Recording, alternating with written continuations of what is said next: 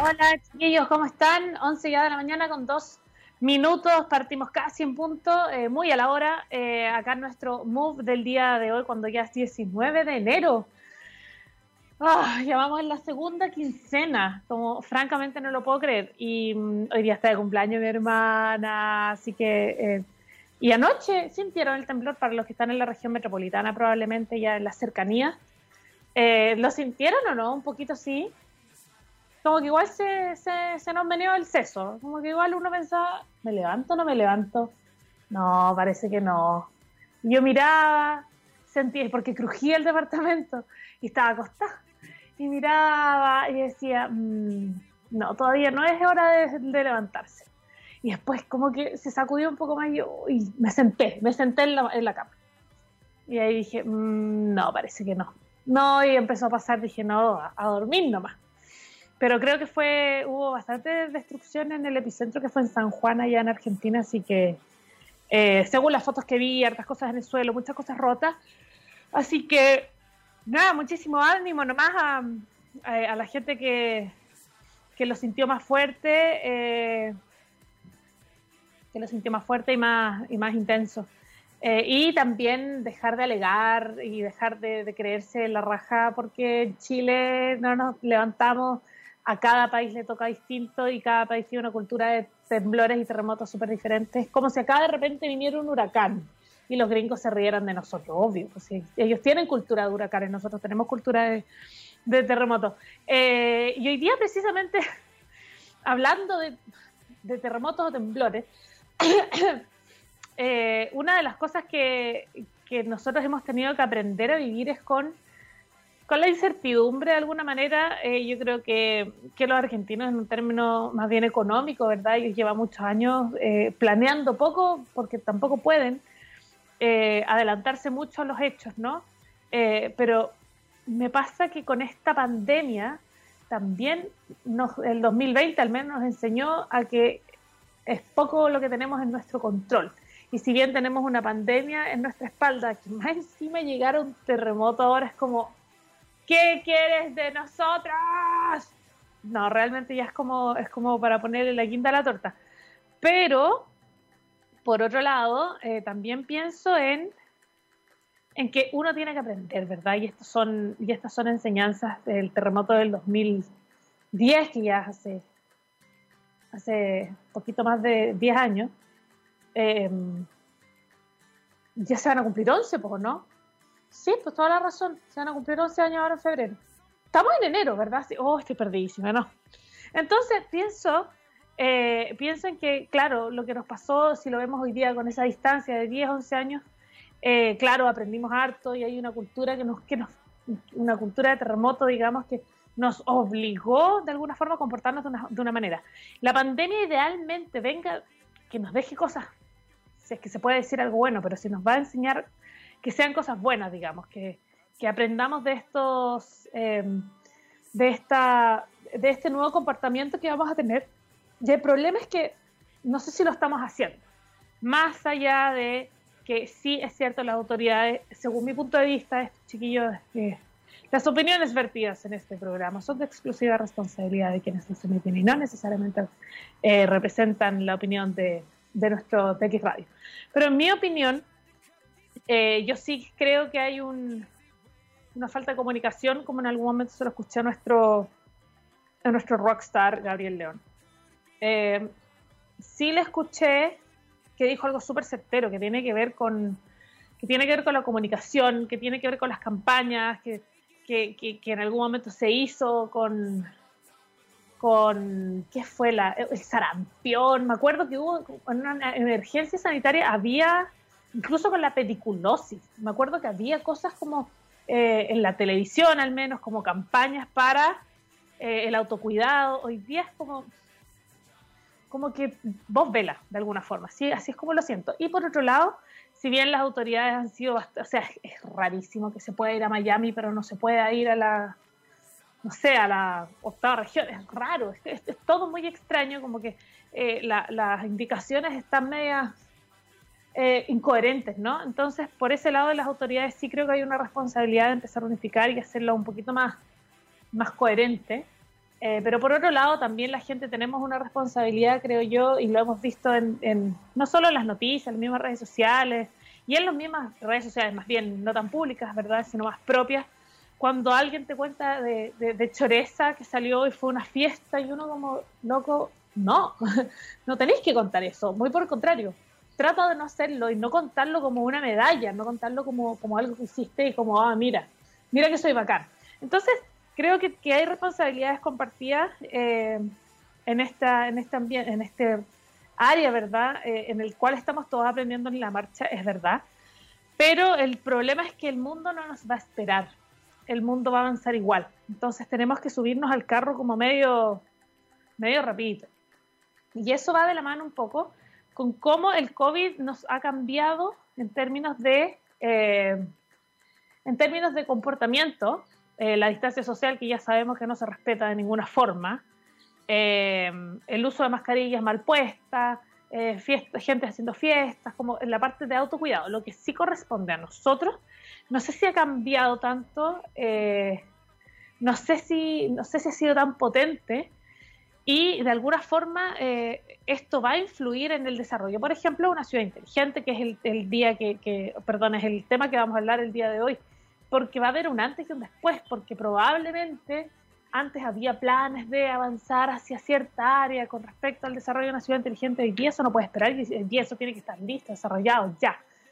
de alguna forma, y nosotros lo hemos conversado acá, el COVID vino a acelerar ciertas cosas por otro lado viene a frenar muchas más. Entonces, hoy día vamos a estar hablando un poco de cómo se viene el desarrollo de las ciudades inteligentes en un escenario eh, como el que se nos viene, qué va a pasar además, de hecho, subir recién una foto de Instagram, porque pienso en que todo, yo, yo al menos les voy a contar mi experiencia, que fue en el año, el año pasado, por ahí por noviembre, octubre, y yo decía, ¿sabes qué? Yo creo que ya enero va a ser, pucha, ya vamos a estar todos, uno, poco más libres, vamos a volver un poco a la normalidad, eh, van a llegar las vacunas, como que yo veía todo el escenario mucho mejor. Ha llegado enero y hemos, nos hemos dado cuenta de que hay más restricciones, de que hay una nueva cepa que es mucho más contagiosa, que los países están empezando como a poner más restricciones por lo mismo. Entonces, es como difícil eh, adelantarse y es difícil eh, vaticinar un poco qué es lo que da.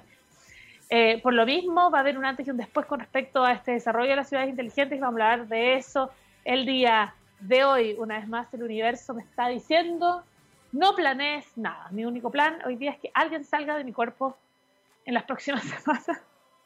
Así que si hay que repetir un día un programa, ustedes ya saben que eh, eh, pasó algo importante. Pero ahí les voy a ir contando. Así que ya nos vamos con la música, son las 11 ya de la mañana con 10 minutos. Eh, saludamos, por supuesto, a toda la gente que está conectada con nosotros, a quienes nos están escuchando a través de nuestros podcast también, que lo pueden escuchar cuando ustedes quieran. Y también eh, a toda la gente que nos sigue en nuestro Twitter, arroba TXS Radio, y en Instagram, TXS-radio. Constantemente estamos posteando y constantemente también estamos leyendo sus comentarios, lo que quieran, lo que quieran, cosas buenas, sí, se pongan mala onda.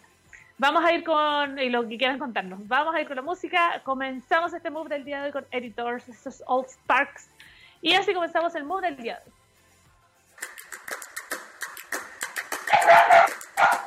Chiquillos, ya estamos de vuelta, 11 ya de la mañana con 14 minutos. Por ahí apareció Quitito. Ustedes saben que él cada cierto tiempo quiere opinar. Y por cierto, que va a opinar el día de hoy en un gran tema que tenemos, eh, que vamos a estar conversando el día de hoy, como ya les adelantaba antes de que comenzáramos con la canción. Eh, ¿Cómo se viene el desarrollo de las ciudades inteligentes en un escenario como el que se nos viene? Eh, muchos pensábamos que el 20, el 2020 había sido terrible, catastrófico. ¿Qué va a pasar el 2021? Se nos viene otro invierno encerrado. Eh, ¿Cómo, ¿Cómo podemos vaticinar también el desarrollo? ¿Y cómo va a ser la flexibilidad de ese desarrollo para una ciudad inteligente? Y para eso tenemos una tremenda invitada que haya estado con nosotros eh, anteriormente y por supuesto que está el día de hoy para hablar de este tema y es gerente de programa C Santiago Ciudad Inteligente le damos la bienvenida una vez más a Luz María García. ¿Cómo estás, Luz María? Hola Valeria, un gustazo, feliz año, que ya estemos a 19 de enero, pero desde el año pasado que no nos comunicamos. Sí, verdad, verdad, verdad que sí. Y muy feliz de poder eh, comentarles y conversar con ustedes un poco cómo estamos mirando y proyectando efectivamente lo que tú decías. ¿Qué nos despara este 21? Eh, yo pensaba, de hecho lo hablaba en, el, en la introducción, y decía, claro, pues como que tipo, tipo septiembre, octubre, uno miraba hacia el futuro como enero, febrero, decía, ¿sabes qué? Yo creo que va, va, va a bajar esta cosa, vamos a estar mejor. Y haciendo un recuento, ¿verdad? El año pasado fue tremendamente desafiante, o sea, no solo para una industria, no solamente la industria, por ponerte un ejemplo, de tecnología, fue para todas las industrias y por supuesto que el gran culpable de todo esto fue el COVID-19. Había muchísima esperanza en este año también, en este 2021, eh, con la llegada de la vacuna, eh, la aceleración de algunas producciones, ¿verdad? Precisamente porque el COVID también llegó a poner presión en otras áreas, no sé, por ejemplo, el e-commerce, que era como ya, igual tenemos un área de e-commerce, pero nuestra, nuestra, nuestro, no sé, tienda de retail, nuestro mall, ese es el que nos importa, ahí es donde llegan las ventas y de repente llegó Don COVID a acelerar algunas cosas, a frenar otras. Entonces, ¿cómo se ve el escenario del 2021 en lo que respecta al desarrollo de una ciudad o un país inteligente? A ver, vale, yo creo que el aprendizaje general y creo que es transversal independientemente del sector, la disciplina que tú puedas eh, desempeñar, es saber eh, poder pararnos y administrar la incertidumbre.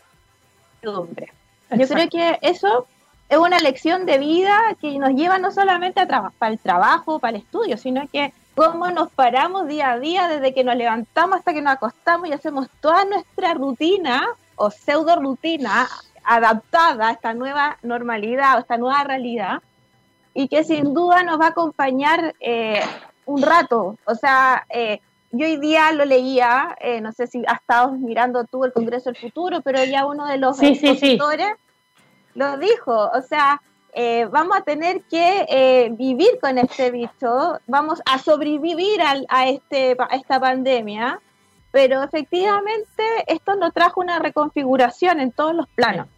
Y obviamente en el plano territorial es, un tema que no deja de ser eh, menor y, y, sin duda se han ido acelerando las conversaciones desde el mundo de la academia, el mundo empresarial, gubernamental, de cómo nos vamos a eh, reactivar viviendo con este invitado de piedra. Eh, que nadie quiere. y que nadie quiere efectivamente, pero que es una realidad y que hay que asumirla en esta ecuación eh, de vida.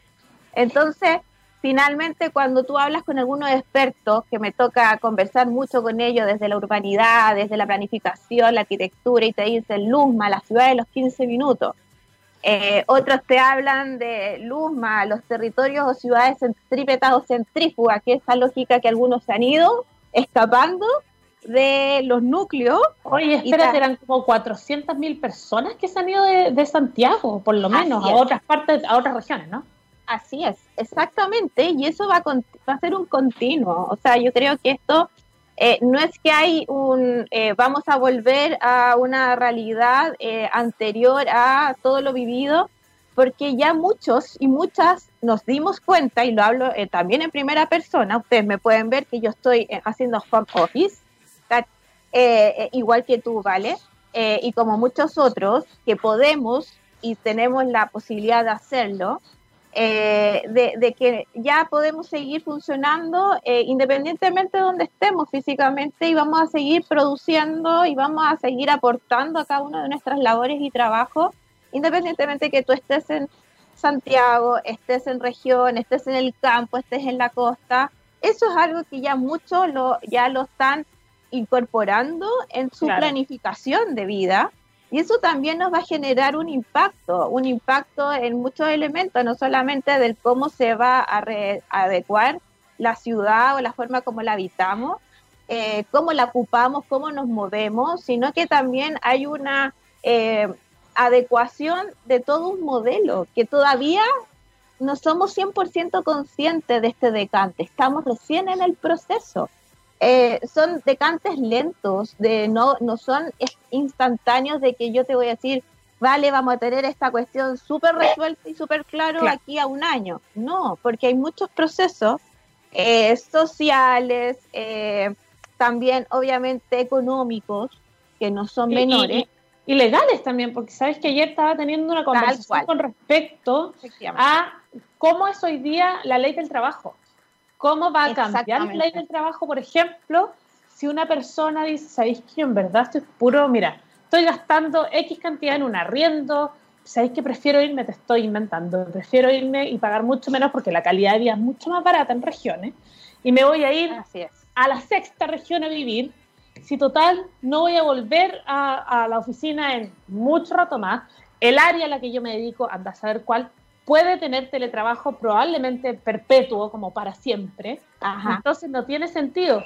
¿Cómo, ¿Cómo se va a aplicar eso? Porque de alguna forma lo que está sucediendo en varias áreas es que lo, lo van viendo caso a caso, pero no es algo que esté normado aún porque es algo nuevo a lo que nos hemos enfrentado. Eso podría, por ejemplo, precarizar los sueldos, eso podría, por, porque por, algún, por una parte, las empresas van a decir, bueno, bueno, ha pasado con aerolíneas, ya algunos bancos que ahí están diciendo, sabéis que nosotros nos vamos a transformar 100% en teletrabajo, para enfocarlo ya en ese lado. y hay otros que dicen, sabéis que nosotros vamos a volver por turno. Y otros dicen, ¿sabes qué? Eh, nosotros vamos a ver qué pasa, pero estamos ahí a la espera, por ejemplo, que hoy día la, en la nueva, la nueva meta es marzo. Veamos qué pasa en marzo.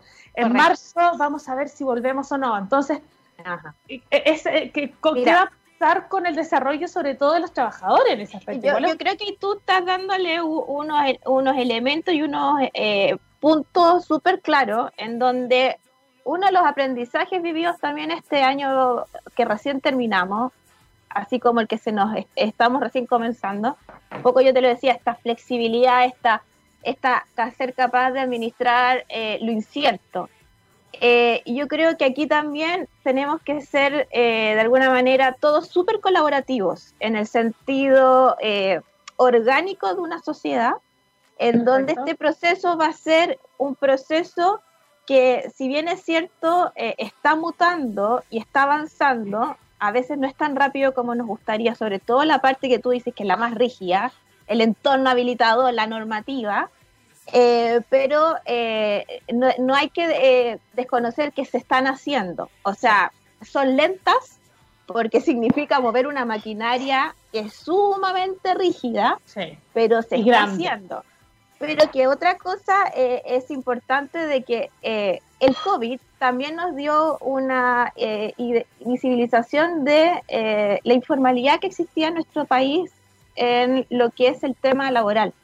Eh, una cuota importante del país con una tasa importante de informalidad, que yo creo que esto es un momento de oportunidad enormemente para que aquellas informalidades también se puedan de alguna manera regularizar y adecuar a esta nueva realidad híbrida. Que yo te, ahí, yo, ahí yo creo que hay que pensar de que todo esto van a ser, acá no hay que pensar que van a haber soluciones blanco-negro, yo creo que van a haber mixturas, yo creo que hay que empezar a entender de que van a ¿Conocen los grises? Mira, esta es toda la escala de grises. la gama, un abanico, una lógica matrística en donde tú puedes ir adecuando progresivamente un sistema que está evolucionando y que está cambiando y que es normal que esté basando por todo lo que estamos viviendo, pero que sin duda todavía estamos sujetos a ciertas eh, rigideces eh, legales y normativas que se habían visualizado hace harto tiempo atrás. O sea, tampoco es, hay que desconocer de que antes del COVID no era un tema el tema del teletrabajo, por décadas se estuvo discutiendo en el Congreso, fue un, tema que fue levantado ya hace bastante rato. Pero, igual estaba durmiendo. Estaba, obviamente, porque efectivamente había no, siempre, siempre lo, hay, otras prioridades, hay otras prioridades, te dice.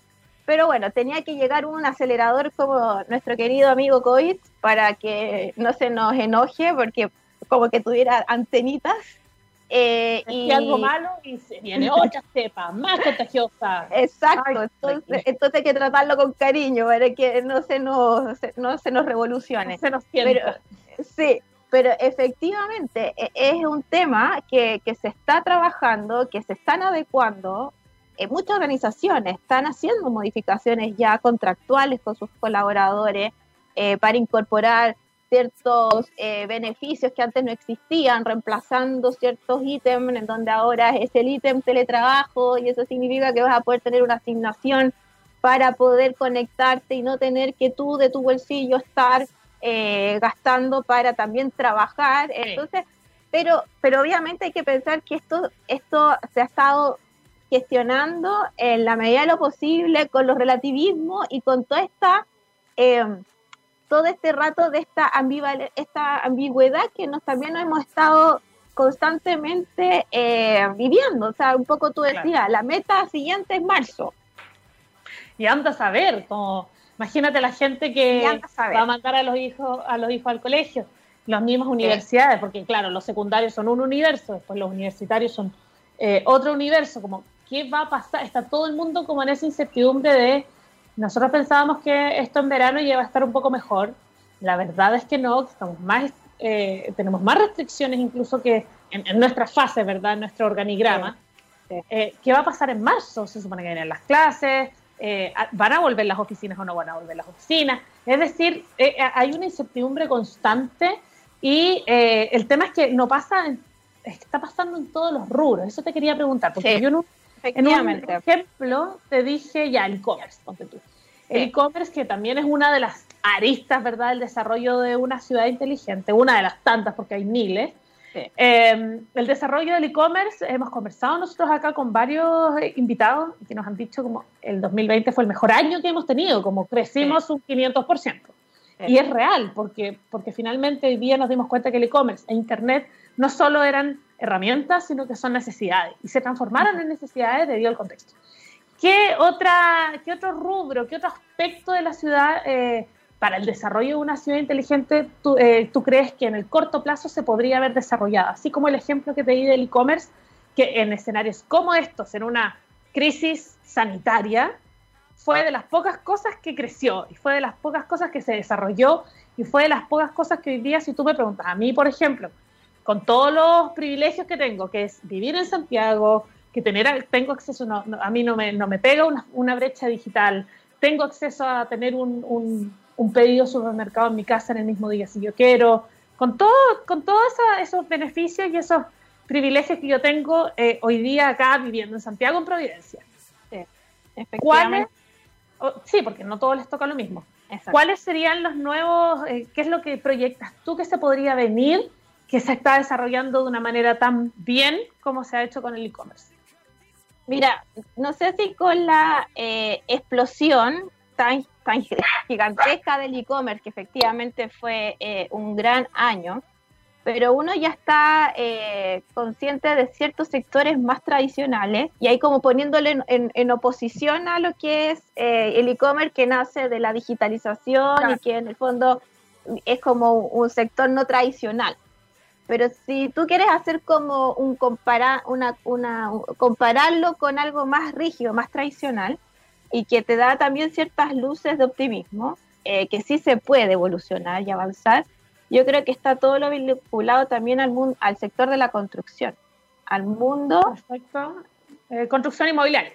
A mí me, me gusta hacer estas porque uno que está en el nicho o ha, estado tanto tiempo en la parte digital y con todas las transformaciones, evoluciones y todo, pero a mí me gusta poder después decir, tomo a un sector como la alta minería, tomo y también se ven oportunidades. Pero producto de toda esta, eh, de alguna manera, eh, reconfiguración demográfica, un poco lo que conversamos al principio, ¿vale? Sí de que tú te, ya te puedes ir a trabajar donde tú quieras porque teniendo una conexión puedes hacer lo que tú estás generando día a día.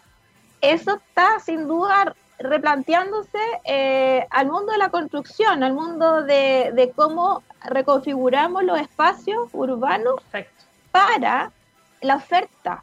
Eh, claramente, con todo esto que nos ha pasado, los siguientes edificios, casas, vienen con una gran eh, un gran eh, espacio dentro de, la vivienda para teletrabajar.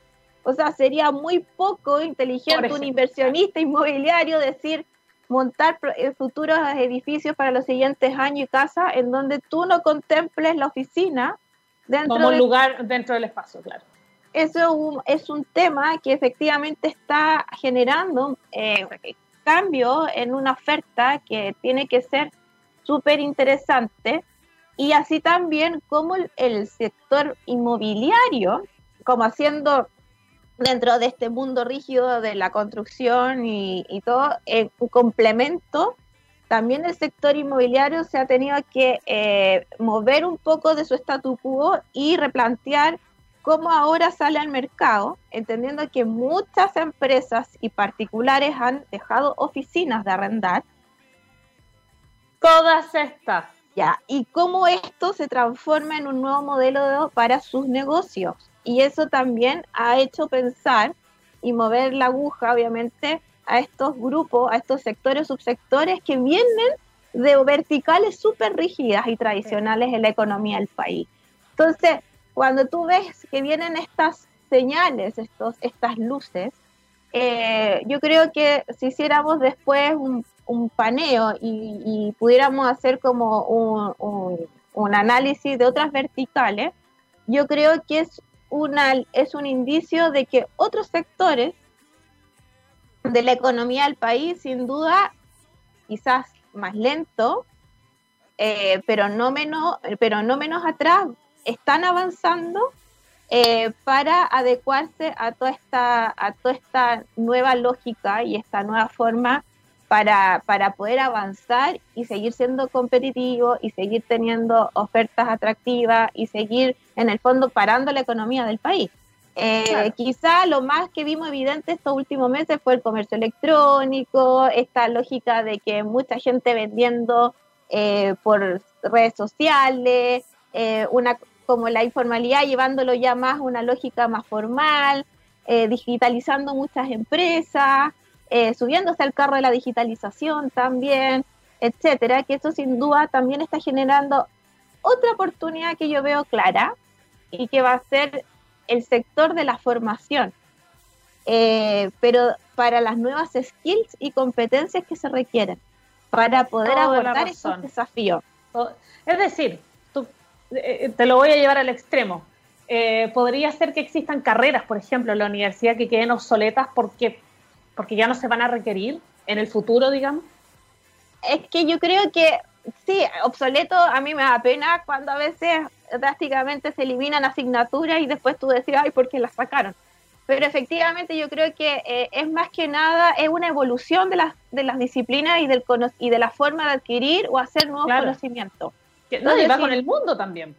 Y va con el modelo, etcétera, etcétera. Entonces, efectivamente, eh, las carreras, los perfiles, eh, las necesidades, las competencias, esas necesidades que tiene que cerrar brechas en distintos sectores de la economía del país, tradicionales, no tradicionales, obviamente en estos momentos son una gran oportunidad para que toda la oferta formativa, eh, independientemente de sean universidades, eh, instituciones técnicos profesionales o, ojo, sistemas cortos, ágiles de formación que no necesitan eh, grandes, grandes periodos de educación, pero que son lo más rápidas y, y efectivas para rápidamente ponerte en, órbita y, en funcionamiento. Eso es súper importante. Entonces yo creo que esa, ese sector también o, eh, es, una, es, un, es uno que está presentando y va a seguir presentando un crecimiento y una demanda importante por todo lo que sea, todos los hallazgos que todas las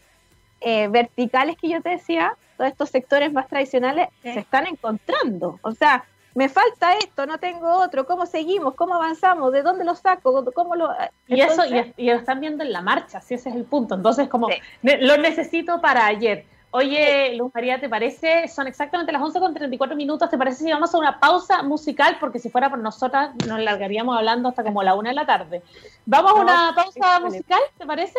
Dale, dale, vale. Gracias. Súper. Entonces nos vamos a ir con Florence and the Machine, esto es Check It Out, y volvemos con mucho más con nuestra gerente de programas de Santiago Ciudad Inteligente, Luz María García. Vamos a la pausa y ya volvemos.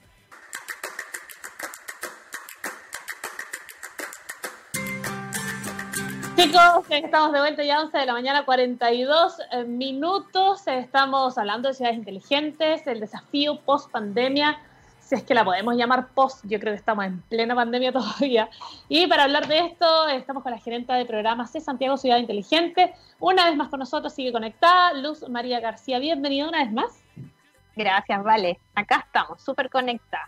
Oye, eh, ¿sabes qué te quería preguntar un poco con respecto a, eh, de repente es un, es un, eh, un tema medio incierto, ¿no? Pero ¿qué, ¿qué podría generar o qué diferencia podría generar en un escenario como el que estamos, con un estupendo COVID? Eh, además, con hartos cambios que va a haber con respecto al rol del nuevo gobernador electo por sus ciudadanos en cada región, ¿verdad? En un contexto de una ciudad inteligente. con, esta gran mochila que se llama COVID, ¿cómo, cómo puede ¿Cómo va a influir? ¿Cómo podemos como un poco adelantar de qué se va a significar ese rol que de alguna forma eh, va a ser importante? Absolutamente. Eh, nosotros mismos como programa eh, no somos ajenos a aquello.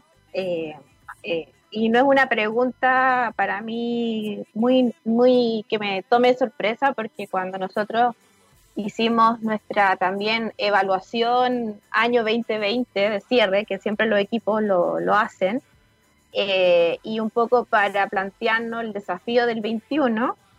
Eh, también en nuestra misma hoja de ruta de navegación, eh, sin duda tenemos que tomar en consideración estos elementos que son nuevos y, que, y que todavía están escritos eh, pero todavía no hemos podido dimensionar los alcances de lo que esto va a significar efectivamente para esa gobernabilidad eh, territorial.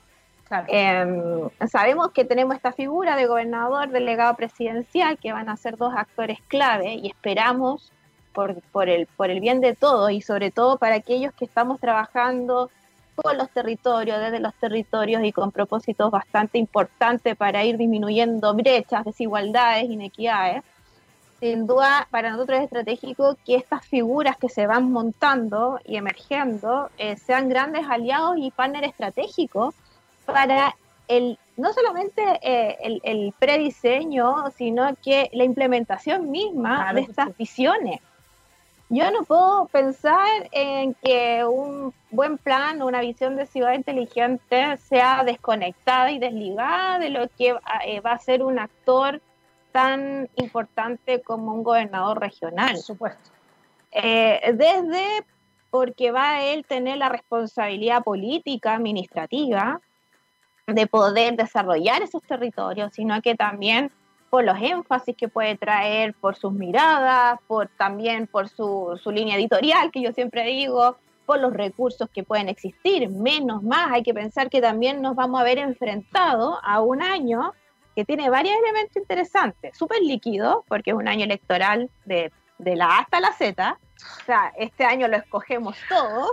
Atroz no, no, no, nos jugamos un poco la vida, entre comillas, en varios aspectos, eh, en el buen sentido, quiero ser optimista y siempre ver el vaso más lleno que vacío, porque harto que ha sido eh, pesado estos últimos años, pero sin duda eh, tenemos que entender que todo, toda esta liquidez también nos puede traer después una, una buena solidificación, se puede solidificar en positivo sí vamos tomando eh, de manera temprana, de manera temprana, planificada, estratégica, eh, acciones colaborativas, multi-stakeholder, en donde en estas lógicas de alianza, eh, tanto desde la dimensión pública y privada, con todos estos nuevos actores, vamos empujando esta, estas intenciones que finalmente lo que buscan, ¿vale? Es que las personas puedan vivir mejor. Y un poco como lo conversamos al principio, eh, que dentro de toda esta nebulosa y todas estas eh, turbulencias y, oleas que hemos vivido durante el 20, no perder de que pudimos identificar una nueva forma para tener una mejor calidad de vida. Que eso también es rescatable de todo lo que hemos vivido. Eh, entonces yo creo que hay elementos que sin duda en este año 21 con todos estos elementos de la ecuación, actores, eh, players nuevos, actores nuevos que se nos suman, más políticos, menos políticos, etcétera, etcétera. Pero hay que también ver que eh, todas estas dificultades nos están dando eh, nuevas oportunidades para quizás construir algo mucho más, más sostenible en el tiempo de lo que veníamos haciendo hacia atrás. Yo creo que también es un gran aprendizaje. Sí, por cierto. Ahora ustedes como programa, ¿verdad? Santiago Ciudad Inteligente, igual tienen conexión, y bueno, lo hablamos la vez pasada que tú viniste acá a nuestro programa, tienen conexión con otras partes, con otras partes del mundo, digamos, y en este caso con otros países también de la región. Cuénteme un poquito cómo se ve este, es que me da con decirle post pandemia, pero yo no lo veo muy post, lo veo muy post pandemia, lo digo como en medio de la pandemia. ¿Cómo se viene? ¿Cómo has visto tú eh, que, están los otros países en, este mismo escenario que el nuestro? Eh, ¿cómo, ¿Cómo se vienen nuestros vecinos, la región completa? De lo que, de lo que sabes, por supuesto, eh, con respecto a lo que se podría venir el 2021. Mira, en relación a nuestra temática se ve eh, mucha aceleración de procesos que estaban más lentos que antes. Ya. Eso sí, de todas maneras, esa, esa como efervescencia de poder eh, utilizar la digitalización para resolver problemas en los territorios en distintas dimensiones es algo que lo he ido compartiendo tanto con experiencias colombianas, con realidades costarricenses, con lo que está pasando en, Perú, por ejemplo, u otros países eh, que están en un sentido activo de la búsqueda de soluciones, lo cual también para nosotros es una tremenda oportunidad como no solamente programa, sino que como ecosistema y como Toda, la, y toda la oferta que hay detrás de este, de este mundo Smart City. Eh, particularmente para las empresas, independientemente de su tamaño y sobre todo para nuestros emprendimientos que, por, que yo veo un año eh, también auspicioso de poder mostrarse fuera, del, fuera de las fronteras. Perfecto. Por esta, esta necesidad de buscar soluciones que están eh, declarando nuestros países vecinos, amigos, y que en general nos miran con muy buenos ojos porque siempre nos ven como un referente, como que siempre la llevamos, como que hemos hecho experimentos mucho más osados a nivel, no sé, a nivel de sistema de gobierno, como siempre nos ensalzan y nos, y nos congratulan por lo que hicimos con el Servicio de Impuesto Interno, por ejemplo. Entonces, tenemos nuestras medallitas que de alguna manera nos dan una validación internacional, sobre todo en la región, eh, que finalmente siempre nos vienen a preguntar qué estamos haciendo, cómo lo estamos haciendo, qué, qué, tenemos, qué tenemos, cuál es nuestro portafolio. Tenemos ahí y, y eso te diría que es, es muy positivo porque hay una, anima, hay una activación de la animación de la, del ecosistema Smart eh, eh, también en la región. y esto apalancado también en que muchos países de la región trabajan y también están eh, de alguna manera impulsados y empujados por políticas nacionales, por políticas públicas a nivel país, eh, que están mandatando que esto se haga, porque responden a ciertas agendas digitales, porque hay cooperación internacional, que eso también lo fomenta, eh, con apoyo de organismos tan estratégicos como un Banco Interamericano, un BIDO, como el Banco Latinoamericano CAF, que ahí de alguna manera están generando eh, una columna vertebral a nivel de la región para activar y fomentar y promover todo esto. Entonces, eh, y ahora con todo esto, que efectivamente COVID ha sido un gran eh, acelerador, como decían algunos y lo han dicho repetitivamente varias, y lo parafraseo, el gran CEO de la transformación digital. entonces, claro, hay, hay un ánimo hay una disposición, hay una activación que yo te diría que es muy interesante y que ahora hay que eh, tanto eh, gestionarla, administrarla y capitalizarla. Para que esto también nos traiga después un, un, un, efecto positivo de, de, Un red, por supuesto, un red. Ahora, eh, con respecto a, esta a, fomentarlo, a capitalizarlo, a, administrarlo, ¿verdad? ¿Es 2021 o de aquí ya nos proyectamos 2025 o, son más largo plazo? Como yo, yo te, digo, como yo veo el corto plazo, para mí ya es 2021 porque me da la impresión, y esto lo veo como ciudadano nada más, que este COVID, este, este, escándalo, esta pandemia fue demasiado más de lo que todos pensábamos, que cualquier país pensaba.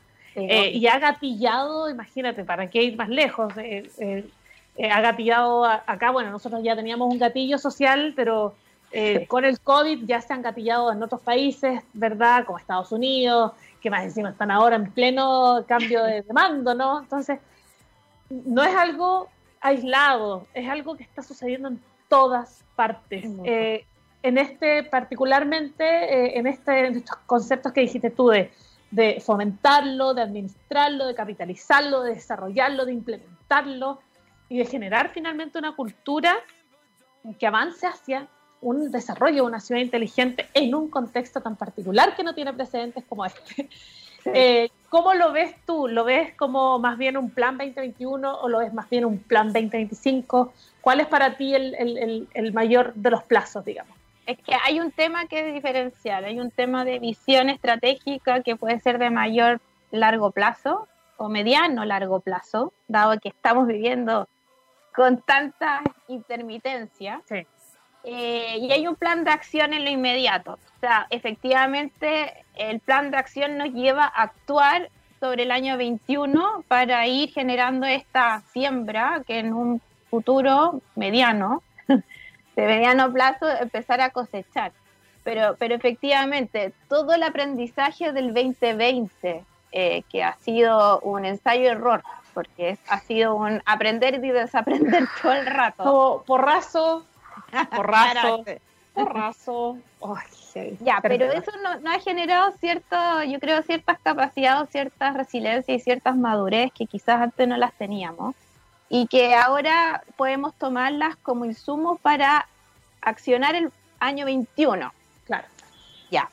Y ese accionamiento claramente tiene que tener intenciones y focos y, clara, y claros acentos para que no se diluyan y puedan lograrse eh, mostrables. Eh, como digo yo, proyectos faros, proyectos de confianza que nos permitan poder avanzar en esta visión estratégica de cara a, por ejemplo, porque en un 25 estamos hablando de procesos que van evolucionando, adecuándose y adaptándose a cualquier imprevisto, ya sea estallido, ya sea, ya sea un COVID, ya sea un evento de la naturaleza. Anoche mismo nos angolotearon de nuevo y yo dije, ah, no, yo dije, no, no, no, más encima yo estoy con 38 semanas de embarazo, entonces yo digo, broma, ¿really?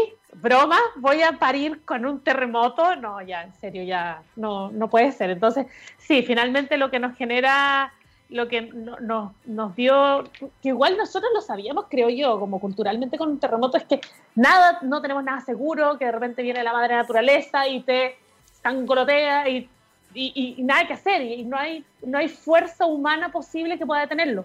Llega el COVID a, reafirmarlo y decir, es que aún no tienen el control de nada. Entonces yo creo que, claro, sí, efectivamente tenemos que ir aprendiendo y ser resilientes y poder seguir avanzando hacia, ojalá eh, ser lo suficientemente dúctiles, ¿verdad? Y suficientemente flexibles para, para poder ir levantándonos según el, eh, el knockout que nos vaya dando la vida. Oye, eh, Luzma, te cuento que ya son las 11 con 56 minutos. Primero agradecerte por haber estado acá, de verdad, nosotros nos quedaríamos conversando hasta como la una de la tarde, pero vienen más programas, así que quiero agradecerte por tiempo, por estar acá con nosotros. Y para quienes se, conectan recién ahora, eh, les cuento que estuvimos con la gerenta de programas de Santiago Ciudad Inteligente, Luz María García. Muchísimas gracias por haber estado con nosotros una vez más. Gracias, Vale. Y bueno, como siempre les digo, el C Santiago es para todos ustedes, las puertas abiertas, busquen en nuestras redes sociales, en nuestro sitio web y los necesitamos a todas y a todas para seguir avanzando en este gran desafío. Así que esto es para ustedes, no es nuestro, es para todos ustedes. Absolutamente. Un beso muy grande, un abrazo, Igual. muy, muy bien. Quedas completamente liberada. Gracias. Chao, chao. Y nosotros, chiquillos, ahora eh, nos despedimos, 11 ya con 56 minutos, lo dejamos hasta acá. Recuerden nuestras redes sociales, arroba TXS Radio en eh, nuestro Twitter y arroba eh, TXS Radio guion bajo, perdón, TXS guion bajo radio en nuestro Instagram. Nos vamos con música, estos of Monsters and Men, Mountain Sound. Y así nos despedimos, nos vemos el jueves con mucho más. Chao, chao.